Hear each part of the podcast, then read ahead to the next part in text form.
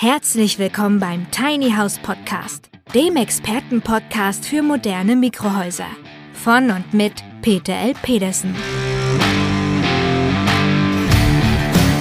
Wir bringen Ihnen die Vorteile von Minihäusern näher und sprechen mit Fachleuten aller Sparten.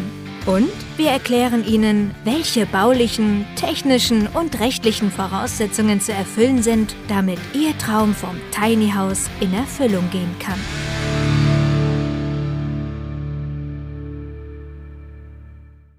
Moin, moin, verehrte Tiny House Enthusiasten. Hier ist eine neue Folge unserer Tiny House Podcast Serie und heute haben wir Premiere, denn bisher haben wir ja sehr viel erzählt, monologisiert, um erstmal die fachlichen Grundlagen zu schaffen und heute haben wir den ersten Gesprächspartner dabei und ich freue mich ganz, ganz sehr darüber, dass wir den Vorstand der PSD Bank aus Hannover bei uns haben, den Thorsten Krieger. Moin, moin erstmal, Herr Krieger.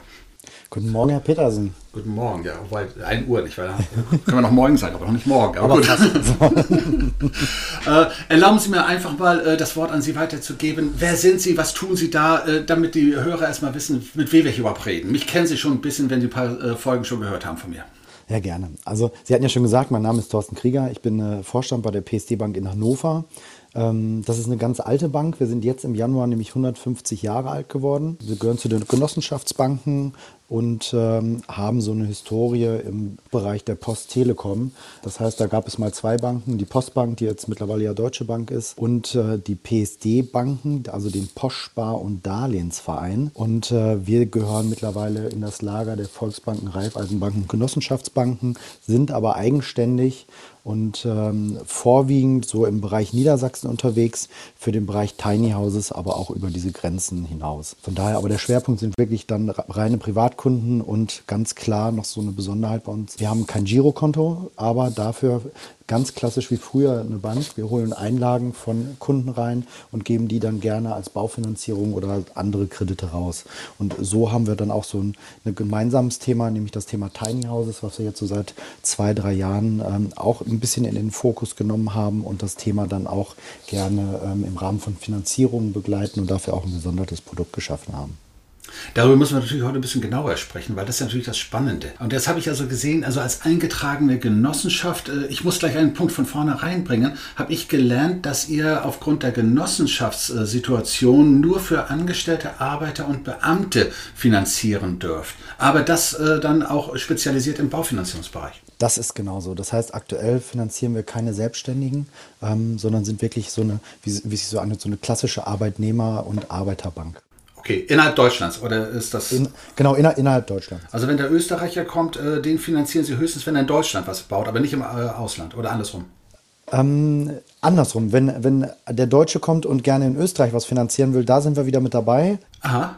Aber alles, was Steuerausländer in dem Sinne sind, ähm, da halten wir uns so ein bisschen ähm, raus, weil wir da einfach auch gar keine Ahnung von haben und es echt komplex in, mit manchen Ländern dann ist in der steuerlichen Gestaltung. Da müssen wir natürlich gleich nochmal drüber sprechen, weil das ist natürlich auch für mich jetzt neu. Das heißt, der Deutsche oder auch der Inländer kann dann also sich in Spanien, in Italien oder so etwas was kaufen und sie finanzieren das. Aber da müssen wir gleich mal reden, über welchem Weg. Ja, ja, also grundsätzlich ist das klar möglich. Also wir haben auch schon äh, in den letzten Jahren Ferienimmobilien in Marokko finanziert oder dergleichen. Das ist immer erstmal Bedingung, der kommt aus Deutschland, hat eine gewisse Bonität und irgendwie in irgendeiner Form kann uns eine Sicherheit stellen. Ähm, das sind ja so der, der Dreiklang, wo Banken immer ähm, ganz gerne drauf gucken. Da müssen wir gleich natürlich unbedingt drüber sprechen. Und ich weiß das, also weil ich auch eine kleine finanzwirtschaftliche Vergangenheit habe, dass äh, ihr vorrangig im Maklerbereich, also und dann im Baufinanzierungsbereich spezialisiert seid. Denn da hört man eigentlich von euch äh, sehr, sehr viel und äh, auch in sehr positivem Sinne. Uns kennt man leider nicht, nicht so, oder unser Bekanntheitsgrad ist in Deutschland noch, noch recht gering. Ähm, das versuchen wir auch über die Jahre schon immer weiter auszubauen. Das wird auch immer besser. Aber in dem Bereich mit wirklich Finanzpartnern, mit großen Maklern, ähm, sowohl Immobilienmaklern als auch Finanzmaklern, da sind wir eigentlich schon ähm, sehr, sehr bekannt, weil man uns gerne als Partner nimmt, weil wir A, eine gute Abwicklung haben, B, auch immer ganz gute Konditionen im Markt und von daher, ja, da, da kennt man uns eigentlich. Das haben wir also übrigens auch schon erlebt in der Praxis, weil wir haben ja mit Ihren Mitarbeitern auch schon einige Finanzierungen durch. Das klappt tatsächlich also sehr, sehr gut. Wie seid ihr das eigentlich? Freut mich natürlich zu hören. ja, das Lob muss ich jetzt einfach loswerden. Das wird ja alles nichts. Ja. Nein, das ist sogar ernst gemeint. Also nicht, dass jemand wieder glaubt, das hätten wir gerade abgesprochen. Nein, das ist nicht der Fall. Aber wie sind Sie eigentlich auf das Thema Tiny House gekommen? Weil in der Anfangsphase habt ihr das ja nicht so als Haus gesehen. Nee, aber also, da muss man auch immer mal Lernkurven nehmen, gerade, gerade als Finanzierer. Und mit den rechtlichen Rahmenbedingungen ist, ist das auch gar nicht so einfach. Das Thema kam eigentlich mal auf mit ähm, so ein paar Zeitungsartikeln und einem großen Baugebiet in Hannover, ähm, wo wir uns auch ein bisschen engagieren, dem Eco-Village in, in, Hannover. Und dann haben wir uns mal stärker mit diesen Häusern und dem Markt beschäftigt. Ähm, und da geht man ja recht stumpf dran und sagt, okay, da sind Räder dran, also ist es äh, irgendwie ein Fahrzeug. Und keine Immobilie, sondern eher eine Mobilie. Und ähm, das ist ja auch so die Problematik, die die meisten Kreditinstitute haben. Die Bausparkassen dürfen, sobald es eine Immobilie ist, das gar nicht wirklich finanzieren, weil es ja ein Bausparkassengesetz gibt. Ähm, und wir mussten dann auch wirklich tiefer mal einsteigen und schauen, was ist denn jetzt, was ist da vielleicht Ladung, was ist da äh, eine Mobilie und was kann man wirklich als Immobilie ähm, betiteln, weil auch da ist ja die Spannbreite gerade bei den Tiny Houses in, in diesem Bezug weit und mittlerweile sind wir, glaube ich, ganz gut in der Lage, sowas einzuordnen, was es für mhm. uns natürlich dann auch einfach im Bereich der, der Finanzierung macht, weil eine klassische Immobilie kann ich natürlich über einen klassischen Baufinanzierungskredit machen. Eine Mobilie muss ich mir ja irgendwas anderes überlegen mhm. und da haben wir mittlerweile ein eigenes Produkt geschaffen. Und damit das die Rate nicht so teuer wird wie bei einem klassischen Konsumentenkredit, wo, wo andere Banken das teilweise abwickeln, ist es eigentlich eine Baufinanzierung mit einem kleinen Risikoaufschlag. Das ist ja das, wir müssen gleich nochmal über eure beiden Varianten genauer sprechen. Äh, Sie hatten gerade eben noch das Stichwort Bausparkasse genannt. Es gibt ja eine, die auch im genossenschaftlichen Bereich engagiert ist, die lustigerweise sich auch eigentlich ein, ein nicht baugenehmigungsfähiges Tiny House vor ihre Zentrale gestellt hat und die Leute motiviert, Tiny Houses zu bauen. Aber sie dürfen sie gar nicht finanzieren. Das ist das Spannende. Ja, ja, ja das ist so. Das war aber auch nochmal so ein Anlaufpunkt, wo wir gesagt haben, das war ja eigentlich eine Werbekampagne, die die mal aufgelegt ja, haben. Ja, ja, ja. Wir haben das von Bank zu Bank in ganz Deutschland immer mal ein paar Wochen dahingestellt. Total spannend als Objekt. Das hatte auch super Anreiz und äh, eigentlich echt immer hohe Besucherzahlen geliefert. Nur das Problem kam ja dann immer auf, wenn die gesagt haben, genau sowas möchte ich gerne haben. Einmal, äh, was, was äh, du sagst, es gab gar keine Baugenehmigung. Ja. So, oder das konnte man gar nirgendwo hinstellen. Und das andere war, es konnte ja auch gar keiner finanzieren zu der Zeit. Und äh, dann, dann ist immer, das, das ist natürlich das Schlimmste für jemanden, der sich was anguckt und was haben möchte, zu sagen, A, kannst du dir angucken, kannst aber nirgendwo hinstellen und B, und bezahlen und kaufen kannst du es auch nicht, außer du legst dein Eigenkapital da komplett hin. Also insofern, sowas könnte man natürlich in anderen Bereichen auch als Coitus interruptus ansehen. Aber äh, ich, ich frage mich also, warum die so, so einen Quatsch machen. Ich meine, äh, schade ist, ich ärgere mich darüber, dass die nicht auf uns zugekommen sind. Dann hätten wir die Lösung geschaffen. Dann, dann hätten sie zumindest auch sagen können, das, was du haben willst, kriegst du auch und Finanzierung können wir vielleicht auch noch drehen. Aber das ist, na gut, das ist deren Sache. Wussten wir uns beide ja nicht drüber so streiten. was soll's. Nein, ähm, lass uns noch mal äh, zu dieser Unterscheidung Mobilie, Immobilie kommen. Ich würde gerne unseren Hörern ein bisschen genauere Infos geben, wenn die jetzt wirklich etwas haben, was nicht die harte Hypothekenfinanzierungsversion ist, sondern wirklich als Mobil. Da habt ihr ja ein, eine Kombination. Wie sind da genau die Punkte, die der Kunde bei euch dann beachten muss, was er mitliefern muss, wenn er den klassischen Tiny House Kredit bei euch haben will? Das ist eigentlich recht simpel. Ähm, ja, schön wäre es, wenn es so einfach wäre, dann wir das zu machen. also le letztlich ist es ja, ist es, ist es ja letztlich, ich muss eine Kapitaldienstfähigkeit nachweisen, was bedeutet, ich muss eine Gehaltsabrechnung gerne drei mitbringen und ich muss schon mal eine Idee haben, wer soll mir dieses Tiny House erstellen und wie, wie, wie soll das Ganze kosten. Da sind Sie ja auch sehr guter Partner oder auch gerade im Bereich Qualität und dann müsste uns nochmal erzählt werden, wo möchte ich das denn hinstellen, damit wir auch im Zweifel wissen, wo, wo ist denn das Haus oder das Tiny House, was wir da finanzieren. Und wenn es dann ganz klar nicht als Immobilie einordnbar ist, dann läuft das über den ganz normalen PSD Tiny House Kredit, der einfach das sich eine Sicherheit holt darüber. Es gibt ja eine Fahrgestellnummer normalerweise oder eine Produktionsnummer. Mhm. Und über diese Nummer können wir das Tiny House natürlich zuordnen. Und die brauchen wir dann noch. Und dann müsste man halt nochmal schauen, wie viel Eigenkapital eingebracht werden kann. Aber auch da sind wir ehrlich gesagt recht flexibel, so ein bisschen bonitätsabhängig. Also gerne, wir finanzieren gerne so bis 120.000 Euro das Ganze. Dafür kriegt man, glaube ich, aber auch schon was, was ordentliches, ähm, wenn man da noch ein bisschen Eigenkapital einbringt. Und wir wüssten halt ganz gerne auch, wo soll das Ganze denn stehen. Das heißt, im Idealfall hat man ein Grundstück auch, wo man das auch hinstellen kann. Weil das ist ja meistens das größte Problem. Ich kann es ja nicht einfach in den Garten stellen und darin dauerhaft drin wohnen. Dann darf ich gleich einen Hinweis erwähnen, weil ich von der anderen Seite es auch mitbekommen habe. Bei einer Finanzierung, die bei euch gelaufen ist, dann der Grundstücksbesitzer auch eine automatische Abtrittserklärung unterschreiben muss. Das heißt, wenn ihr dann die Finanzierung also nicht mehr bedient bekommt, dass ihr dann das dazugreifen dürft und nicht der Grundstücksbesitzer das Erstrecht hat. Genau. Ja, wie, wie läuft das funktional genau ab? Weil das werden wahrscheinlich also die normalen Kreditnehmer nicht so richtig kennen. Ja, also da ist auch der entscheidende Faktor, verbinde ich das dieses Tiny House mit dem Grundstück in irgendeiner Form, sei es ein Punktfundament oder dergleichen. Dann brauchen wir von dem Grundstückseigentümer eine Bestätigung, dass er nicht auf dieses Tiny House zugreift, weil was mit dem Grundstück verbunden ist, gehört erstmal grundsätzlich dem, dem das Grundstück gehört. Ja, ähm, ja. Das ist ja so ein bisschen äh, Knackpunkt. Das heißt, so Pachtgrundstücke, wenn der Pachtvertrag mal ausläuft, geht das ja als äh, fest verbunden mit dem Grundstück eigentlich über zu dem Eigentümer des Grundstücks. Das heißt, wir lassen uns von dem unterschreiben, dass wir im schlechtesten Fall halt mit dem äh, Anhänger, äh, mit dem Auto kommen und das per Anhänger das ganze Haus dann wegtransportieren könnten. Falls es mal wirklich dazu kommt, dass einer gar nicht mehr bezahlt, das da stehen lässt und wir uns irgendwie dann halt das Geld doch versuchen wiederzuholen, indem wir das Ganze dann verkaufen oder verwerten.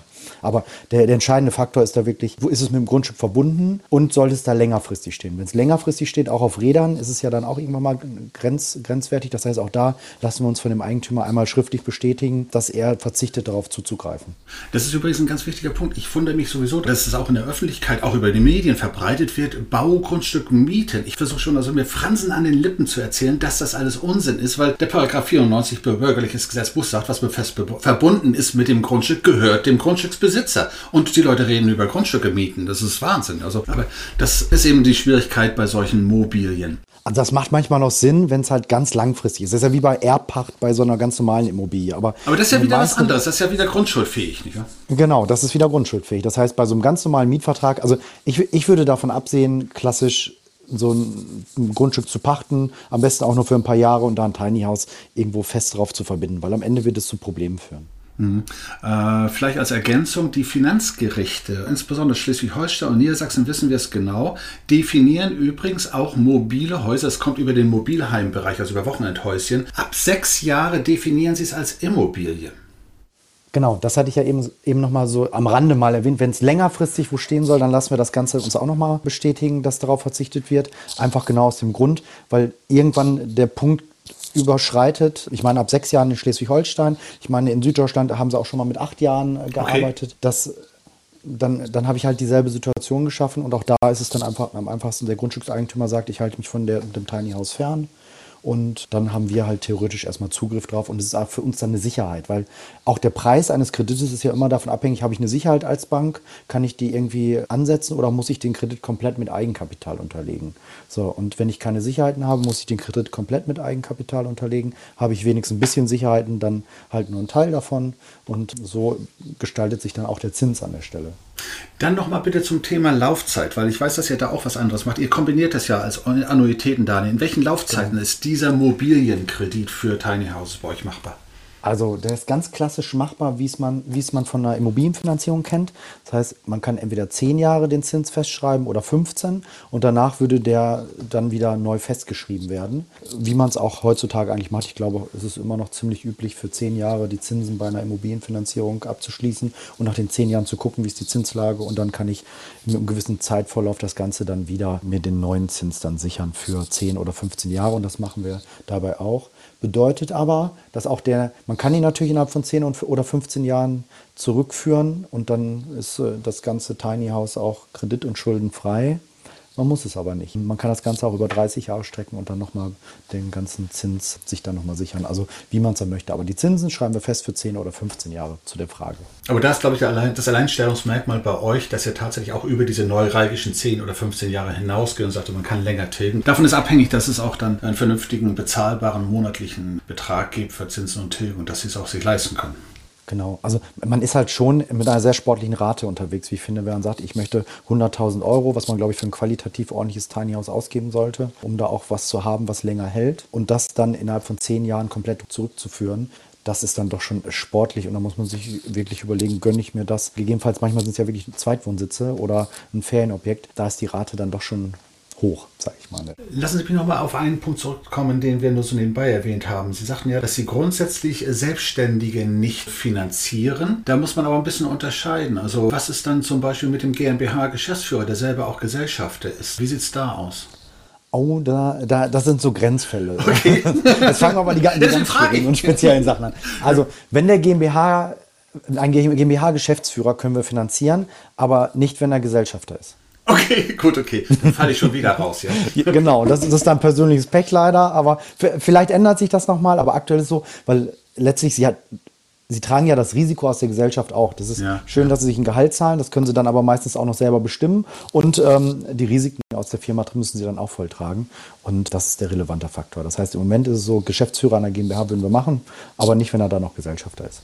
Okay, gut, dann haben wir das geklärt. So, jetzt kommen wir eigentlich zu der richtig spannenden Version. Und da freue ich mich ja, dass wir beide also als Erste damit wirklich intensiv ins Gespräch gekommen sind, nämlich zum Thema, wie kriege ich ein Tiny House tatsächlich mit einer Baufinanzierung klassischer Art mit Grundbucheintragung und Besicherung gelöst. Das dürfte wahrscheinlich unsere Hörer am meisten interessieren jetzt.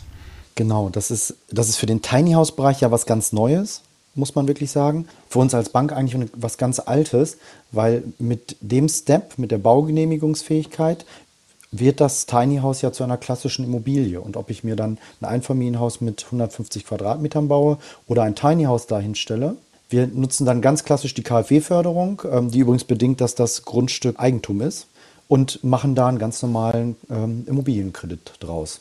Das heißt, sie haben auch dieselben Konditionen an der Stelle oder Preise oder die günstigen Zinsen aktuell, als würden sie ein ganz normales Haus finanzieren. So, und da ist natürlich spannend. Und natürlich obendrein nicht nur die günstigen Finanzierungen, sondern auch die längere Laufzeit, weil ein Haus kauft, was Sie schon sagten, ist ja ein bisschen sportlich, wenn man es innerhalb von zehn Jahren zurückzahlt, sodass man die Gesamtbelastung Tilgung und Zinsen monatlich dann auch auf eine erträgliche Größenordnung fahren kann. Und aktuell greife ich mir ja bis Ende des Monats leider nur noch die Förderung im Bereich KfW 55 auch noch ab. Das heißt, da gibt es ja dann auch noch einen, einen recht ordentlichen Zuschuss, der dann die Tilgung auch nochmal oder die Gesamtkreditsumme nochmal entlastet. Aber ich bin mal gespannt. Ich habe gehört, vielleicht gibt es ja auch nochmal die Möglichkeit, KfW 40 Tiny Häuser mit dem Programm in, demnächst auf den Markt zu bringen. Jetzt äh, macht der Krieger etwas, jetzt dreht er gerade das Interview um und haut mich das an. so, na, also vielleicht ganz nebenbei, äh, ja, wir haben äh, am nächste Woche Mittwoch wird unser zweites Forschungstiny House nach Wisselhövede nördlich von Ihnen aus in Hannover verlegt und dann werden wir einige Wochen, wahrscheinlich anderthalb, zwei Monate lang dort Forschungsvorhaben dann umsetzen und versuchen, diese KfW 40 Hürde zu nehmen. Darüber lass uns dann mal so in zwei, drei Monaten nochmal sprechen und dann sagen, wie weit wir sind. Ich bin positiv, sonst würde ich es nicht anpacken, aber das wird auch eine Hürde, ja so also ich, ich, ich, ich, bin aber gespannt. Also KfW 50 Standard mit diesen Gebäuden zu erreichen, ist schon echt eine enorme Leistung. Und dann vielleicht noch auf KfW 40 zu gehen, das ist schon dann spannend. Und alleine über den Zinssatz des KfW-Kredites, und ich meine, 17,5 Prozent sind ja dann Förderung, wenn ich so richtig im Kopf habe. Bei KfW 40, ähm, ja, ja. Ja, genau. Und das wären ja bei 100.000 Euro 17.500. Das ist dann doch schon mal ganz spannend wieder an der Stelle, in solche Bereiche dann reinzukommen das sehe ich ganz genauso und macht mich gerade eben sprachlos, also was da noch alles kommt auf uns, auf was auf uns zukommt. Gut. Ja, ähm, wir haben ja auch letzten Tage auch ein persönliches Gespräch noch gehabt, das haben, da haben wir uns ja in Wisselhövede getroffen. Und äh, was wahrscheinlich nicht sehr viele wissen, ist, dass sie eigentlich ja auch noch eine Tochtergesellschaft haben, nämlich die PSD Wohnen. Und da kommen wir mit Sicherheit jetzt auf das Thema zu sprechen, was die meisten auch interessiert, die noch kein eigenes Grundstück haben. Wie kriege ich das? Was ist da bei euch so vorgesehen? Also ich frage jetzt mal ganz interviewmäßig, weil ich weiß ja, was ihr habt, aber wir müssen es ja irgendwie besprechen jetzt, ja. Also die PSD Wohnen ähm, ist, ist, eine Tochtergesellschaft von uns der, oder eine Tochtergesellschaft der PSD Bank Hannover. Die ist auch zu 100 Prozent Tochtergesellschaft von uns, die sich darauf konzentriert, eigentlich als klassischer Immobilienmakler am Markt zu sein. Und hier wollen wir gerne mit zwei Themen auch diesen Bereich Tiny House ein bisschen befeuern. Das eine Thema ist, sobald wir Grundstücke finden, als Makler oder uns Grundstücke zugetragen werden, prüfen wir jetzt immer mal quer, macht es dort Sinn, ein Tiny House zu erstellen? Sind die Voraussetzungen dafür geschaffen? Und ist besonders auch die Lage vielleicht ganz, ganz spannend?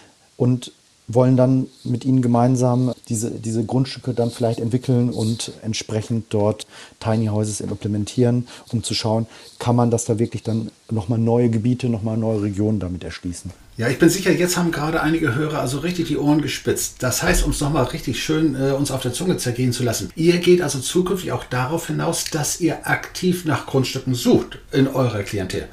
Genau, wir suchen bei unseren Kunden aktiv nach Grundstücken und haben natürlich auch noch mal so ein bisschen Zugänge zum Markt bei anderen Maklern, bei Bauträgern, ähm, weil wir auch selber äh, Wohnungen bauen, um immer zu schauen, Gibt es noch Freiflächen, gibt es noch Grundstücke, die auch für äh, so eine Wohnform klar, wir sind genau in dem Zwecke oder auf dem Gebiet dann auch auf der Suche nach Tiny House Grundstücken, weil wenn man mal ehrlich ist, das ist ja immer das Problem meistens, dass ich kein Grundstück habe, wo ich sowas überhaupt hinstellen kann oder wo ich sowas dauerhaft hinstellen kann. Und da wollen wir dann auch als Bank über unsere Tochtergesellschaft unterstützen und schauen, finden wir solche Grundstücke, wo man das nutzen kann. Und dann wollen wir natürlich diese Grundstücke dann auch gemeinsam versuchen auf den Weg zu bringen zu einer Art Tiny House Siedlung, zu Einzelobjekten, wo ein Tiny House oder zwei drauf stehen.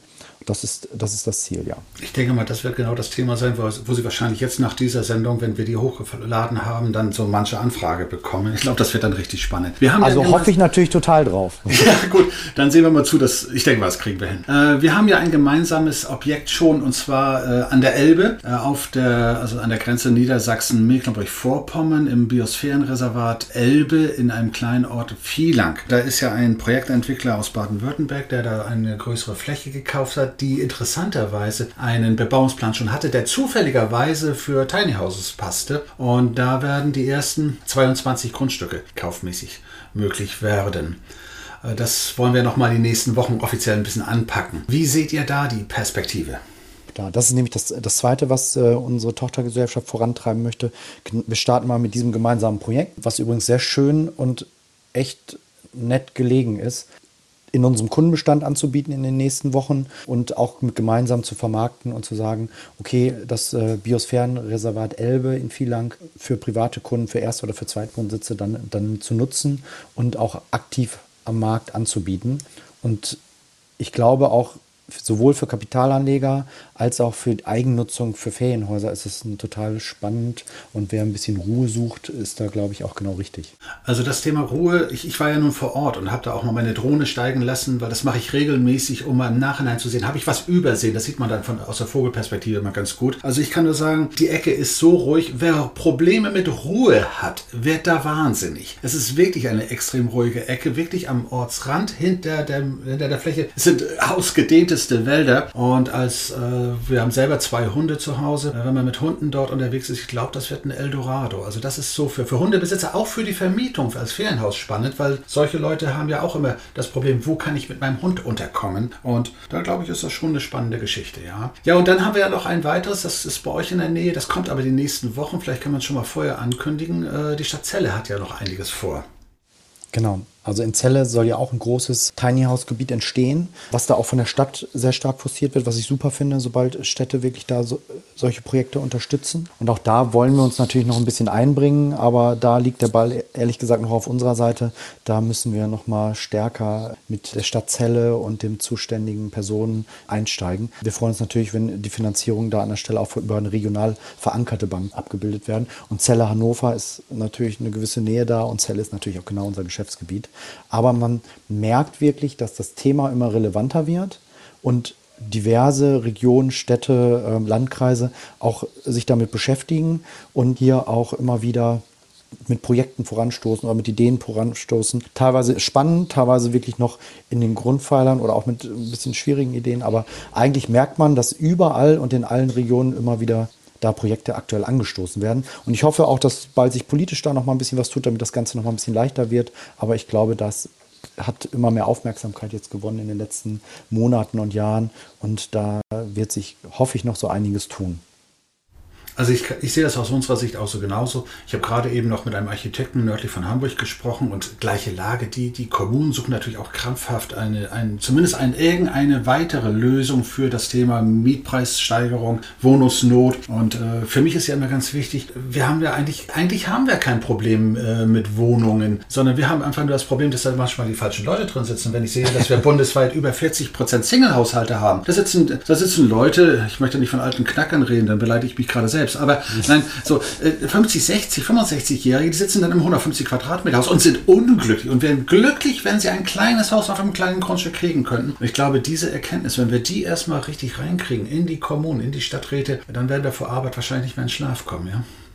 Ja, zumindest da ist ja wirklich noch Potenzial. Ich glaube, jeder kennt es auch aus seinem privaten Umfeld, dass da Häuser, teilweise zwei Familienhäuser, nur noch eine Etage bewohnt, dann irgendwann vielleicht nur noch von einer Person und dann halt im Rahmen, es wird, die Tendenz ist ja wirklich, dass viele Single-Haushalte und Zwei-Personen-Haushalte am Suchen einfach und diese, diese Gruppe oder die, diese beiden Gruppen sind am Markt auch die steigende oder die steigende Mieterklientel.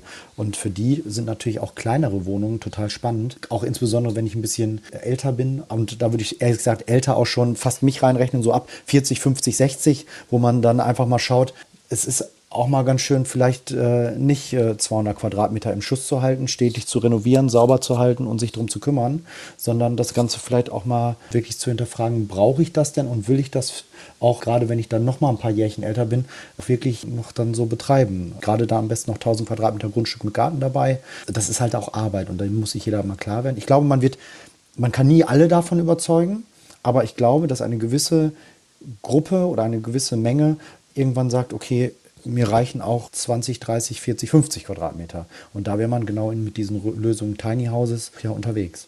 Da habe ich einen Vorschlag, weil wir über diese Klientel sprechen, die ja auch ganz deutlich die Hauptklientel ist, die momentan Tiny House kauft, nämlich so ab 50, 60. Lass uns die einfach freundlich Best Agers nennen, dann haben wir einen schönen Begriff und dann ist auch okay. Aber gerade, gerade zu dieser Gruppe muss ich mit Ihnen dazu noch einiges besprechen, weil gerade wenn man ein bisschen älter ist, dann fragt man sich natürlich, was macht die Bank, wenn ich jetzt eventuell nochmal sage, ich brauche nochmal 30, 40, 50, 60 Prozent des Grundstücks äh, und des Immobilienpreises. Äh, wie, wie handhabt ihr das, wenn jetzt so ein, so ein 50-Jähriger kommt und sagt, ich möchte mein Tiny House mit Grundstück und Nebenkosten gerne noch zum Teil finanzieren. Was ist das Alter dort als Grenze bei euch? Also für, wir hätten natürlich gerne, dass das so mit 75, 76 dann größtenteils zurückgezahlt ist. Aber auch da hat sich das Ganze ein bisschen gelockert. Es gibt bei, bei gerade Immobilienkrediten den, den Bereich 60 Prozent Finanzierung. Wenn Sie unter 60 Prozent unterwegs sind, dann kann man das das ist jetzt meine persönliche Meinung als Bank auch sehr entspannt sehen, weil im Zweifel, wenn, wenn irgendwas passiert, irgendein Erbe wird es übernehmen und ansonsten kann ich es an der Stelle auch verkaufen. Das heißt, auch wenn Sie mit 50 kommen, ist das überhaupt kein, kein Thema, auch wenn Sie mit 60 kommen, ist das überhaupt gar kein Thema. Schwierig wird es dann wirklich, wenn Sie so in den 80ern bei uns äh, unterwegs sind okay. und dann noch eine Vollfinanzierung wollen, weil wir dann auch schon mal die Frage stellen, äh, da hätten wir schon mal eine Sicherheit oder wir würden mal Ihre Kinder, Ihre Neffen oder sonst was bitten, wollt ihr da nicht mit in die Finanzierung rein? Okay, das heißt, das geht also auch, dass man sagt, pass auf, das, das geht also jetzt über Sohn oder Tochter, dass die dann möglicherweise dann in die Bütt gehen. Genau. Und die würden es am Ende ja sowieso irgendwann mal erben, gehe ich ja. davon aus. Gut, da ist natürlich auch der Vorteil, also gerade bei Häusern, die jetzt, wie heißt es so schön, ortsveränderlich sind, dass möglicherweise die Kinder sagen, ich will da, wo Mutti wohnt, will ich nicht hin, aber ich kann es wegräumen und woanders hinstellen. Da kommt das Thema Mobilität auf eine ganz andere Art und Weise ja wieder zum Tragen. Nicht wahr? Genau, die Chancen habe ich ja da. Super. Haben wir irgendetwas vergessen, was wir jetzt rund um das Thema Tiny Houses, Finanzierung, Grundstückssuche noch ansprechen sollten? Ja, vielleicht so am Rand, damit es vielleicht nicht falsch verstanden wird. Also weder wir als PSD-Bank noch wir als PSD Wohnen kaufen aktuell Tiny Häuser direkt und auch nicht die Grundstücke aus, sondern suchen dann immer oh, einen ja. kompetenten Partner, mit dem wir das zusammen machen. Aber da haben wir wirklich kompetente Partner an der Hand und auch unterstützen dann wirklich zu schauen, was kann man auf diesem Grundstück machen. Und das können wir auch mit überprüfen. Also da sind wir dann schon mit tätig. Aber den Ankauf konkret würden wir nicht machen und wir würden auch keine Tiny Häuser konkret aktuell kaufen und vermieten. Vielleicht ändert sich das nochmal, aber so sind wir derzeit aufgestellt. Wir sind halt eher Partner und wollen beraten, betreuen und helfen und von dem, was wir Ahnung haben, dann unterstützen, nämlich mit dem Kredit. Super. Darauf wäre ich jetzt überhaupt nicht gekommen, auf die Idee, dass ihr auch noch, dass ihr auch noch Tiny Houses kauft. Also, aber das ist gut, dass Sie das nochmal erwähnen. Ich denke, dann haben wir das Ganze eigentlich soweit rund. Wer jetzt noch Fragen dazu hat, der möge sich einfach an euch mal direkt wenden. Ihr seid im Internet erreichbar unter psd-hannover.de und ich habe gesehen, ihr seid so spezialisiert, dass es wirklich das Thema nicht auf der Website direkt oben steht, sondern unter dem Punkt Baufinanzierung. Dort steht dann auch Tiny Houses. Genau, da kann man sich auch noch ein paar Informationen runterladen, ein bisschen schon mal einlesen rund um das Thema. Und ansonsten, wer da wirklich mit startet und hier auch Neuling in dem Podcast ist, der sollte mal dann Folge 1 bis 11 nochmal anhören. Ich glaube, dann ist man recht gut fachlich abgeholt worden und kann, kennt sich zum Thema Tiny House schon sehr, sehr gut aus. Ganz, ganz herzlichen Dank. Ich denke, das ist rund und ich glaube, wir haben unseren Hörern einiges an Neuigkeiten bringen können. Und ich drücke Ihnen die Daumen. Äh, ganz herzliche Grüße zu Ihnen nach Hannover und äh, wir wollen sehen, was wir daraus in nächster Zeit dann an erfolgreichen Punkten noch hinbekommen. Ganz, ganz herzlichen Dank, Herr Krieger, und auf eine gute Zeit. Und ich melde mich dann einfach hiermit jetzt erstmal ab und sage unseren Hörern wie immer, liebe Tiny House Enthusiasten, träumt weiter euren Traum, lernt dazu, kauft nicht blind, informiert euch jetzt zusätzlich auch bei der PSD Bank und dann sehen wir, dass es auch klappt. Und ich wünsche euch alles Gute und hiermit bis zum nächsten Mal, euer Peter Petersen.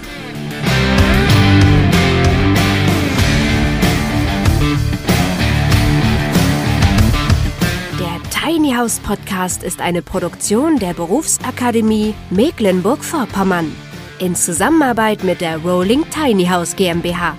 Wenn Sie mehr zu den Tiny Houses wissen möchten oder in einem Mini-Haus einmal Probe wohnen wollen, dann schauen Sie doch einfach auf www.rolling-tiny-house.de.